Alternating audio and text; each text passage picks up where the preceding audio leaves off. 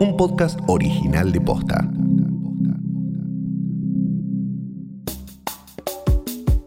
Alberto Fernández anunció ayer un nuevo intento de reforma judicial. La oposición salió a criticar la medida y hubo cacerolazos. En el episodio de hoy te explicamos todo lo que tenés que saber sobre esta iniciativa antes de agarrar la cacerola. Hoy es jueves 30 de julio. Soy Martina Sotopose y esto pasó posta.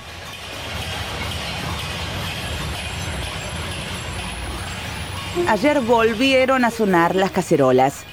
Y esta vez no fue por la liberación de presos, tampoco por el impuesto a las ganancias, ni por Vicentín. Fue por el proyecto de reforma judicial que presentó Alberto Fernández. Entendamos un poco de qué se trata. El objetivo del proyecto es diluir el poder que concentran hoy los tribunales de Comodoro Pi.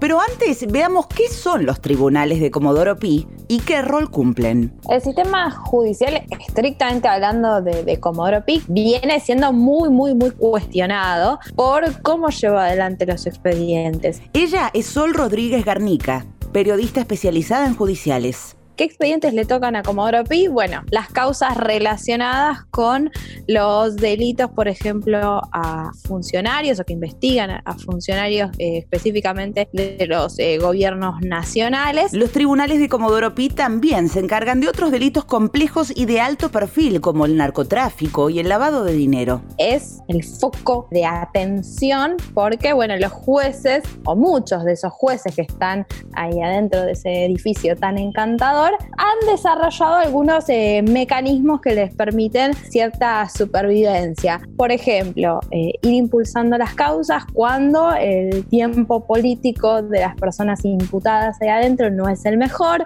o frenarlas si consideran que no es el momento político tampoco para impulsar una investigación, causas que no tienen demasiadas pruebas, pero de todas formas llegan a juicio y en juicio después se caen y también eso dibuja como una especie de, bueno, cualquier cosa termina en impunidad y quizá, bueno, es que es una causa que sinceramente no tendría que haberse tramitado nunca ni llevado adelante jamás. Entonces hay mucho, mucho para meterse adentro y ver que el sistema judicial y que ciertos jueces no están trabajando de acuerdo a lo que dice la Constitución, lo que dice el Código Penal, lo que supuestamente estudiaron en la Facultad de Derecho. Dentro de la estructura de Comodoro Pi hay solo 12 jueces. Sí, yo también pensé que eran muchos más, ¿eh? Pero no, 12. O sea que si presentamos hoy una denuncia por un delito de corrupción o vinculada a algún funcionario del gobierno nacional, le va a tocar a alguno de esos 12 jueces. ¿Eso qué hace? Que la concentración de causas sea mucho más factible, o sea, que un juez pueda tener varias causas que compliquen, entre comillas, a cierta persona o cierto sector político. Y este es uno de los puntos que la reforma pretende atacar. ¿Cómo?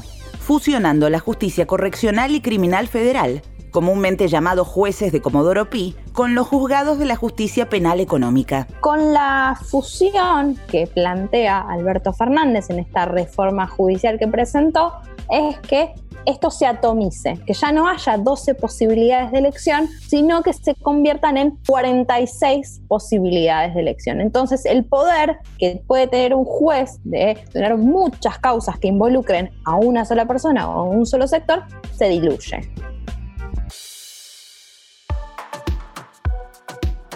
El otro punto central del proyecto es la conformación de una comisión de asesores que deberá elevar propuestas para fortalecer el Poder Judicial y el Ministerio Público.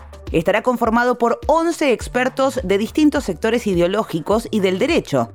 Hay especialistas en derecho penal, internacional, constitucionalistas, entre otros. La idea es que eh, trabajen sobre cuatro pautas específicas, que son el funcionamiento del Ministerio Público Fiscal, que es el lugar donde se aglutinan los fiscales, que se encargan de representar a la sociedad y de acusar en las causas y de investigar. El Ministerio Público de la Defensa, que son los defensores eh, oficiales, cuando a vos te dicen, bueno, tenés derecho a un defensor y si no tenés plata para pagarlo, está el Ministerio Público de la Defensa y tenés un defensor oficial totalmente es gratis. Después está el funcionamiento del Consejo de la Magistratura, este lugar tan importante porque, entre otras cosas, se encarga de eh, tomarle exámenes a quienes van a ser futuros jueces y también investigar a los jueces que cometan irregularidades por último, y no por ello menos importante, sino todo lo contrario, el funcionamiento de la Corte Suprema de Justicia de la Nación, que está, bueno, también cuestionada en varios frentes y por varios espacios políticos en ese sentido. Esta comisión podría tener la facultad de hacer cambios en la conformación de la Corte Suprema, digamos, por ejemplo, ampliarla.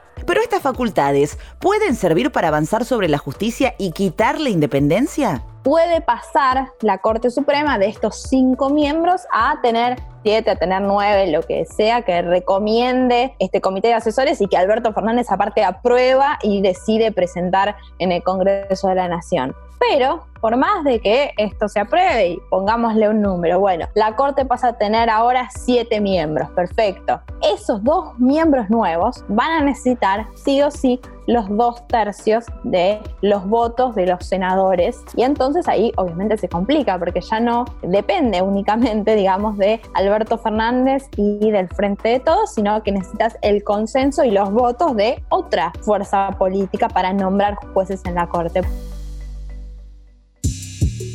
Bien, entonces ya entendimos cuáles son los puntos centrales de este proyecto. Ahora, hay sectores que se oponen porque dicen que la reforma busca cooptar el poder judicial y asegurar la impunidad de Cristina Kirchner en las causas que tiene en su contra.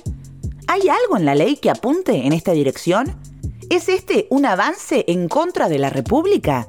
no es para eso, ni hay específicamente en los grandes rasgos de esta reforma un artículo que diga, bueno, a partir de este momento Cristina Fernández Kirchner no va a ser más investigada, o un artículo por lo menos que lo deje de alguna manera ahí implícito. No, eso no, existe y está este reaseguro. Todas las causas van a quedar en el mismo lugar en el que están ahora. Esta reforma es de hacia adelante, hacia los nuevos expedientes que surjan, hacia las nuevas causas que surjan. El texto de la reforma establece explícitamente que las causas anteriores a la reforma siguen igual, con los mismos jueces a cargo, mientras que establece un periodo de un año en el que las causas nuevas van a caer únicamente en los juzgados nuevos.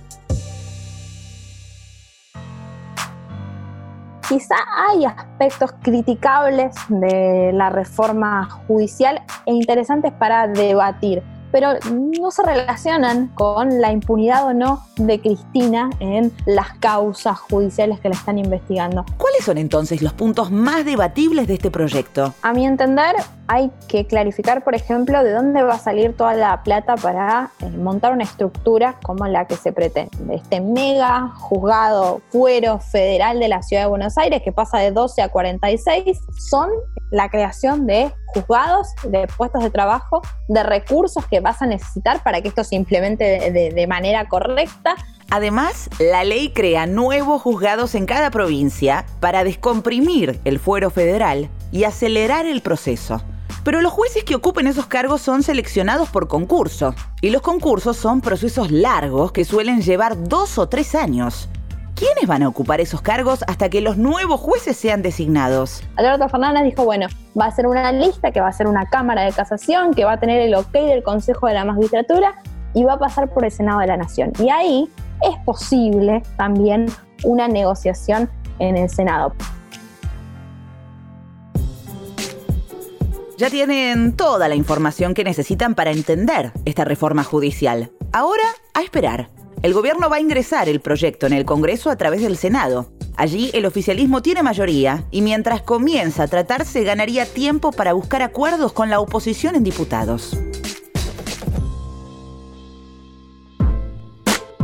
Esto pasó posta. Es una producción original de posta. Escúchanos de lunes a viernes al final del día en Spotify, Apple Podcast y en todas las apps de podcast. Búscanos en Instagram y en Twitter. Somos arroba postafm. En la producción estuvieron Galia Moldavsky y Fede Ferreira. Nuestro editor es Leo Fernández. En la dirección general, Luciano Banchero y Diego del Agostino. Soy Martina Sotopose y esto pasó posta.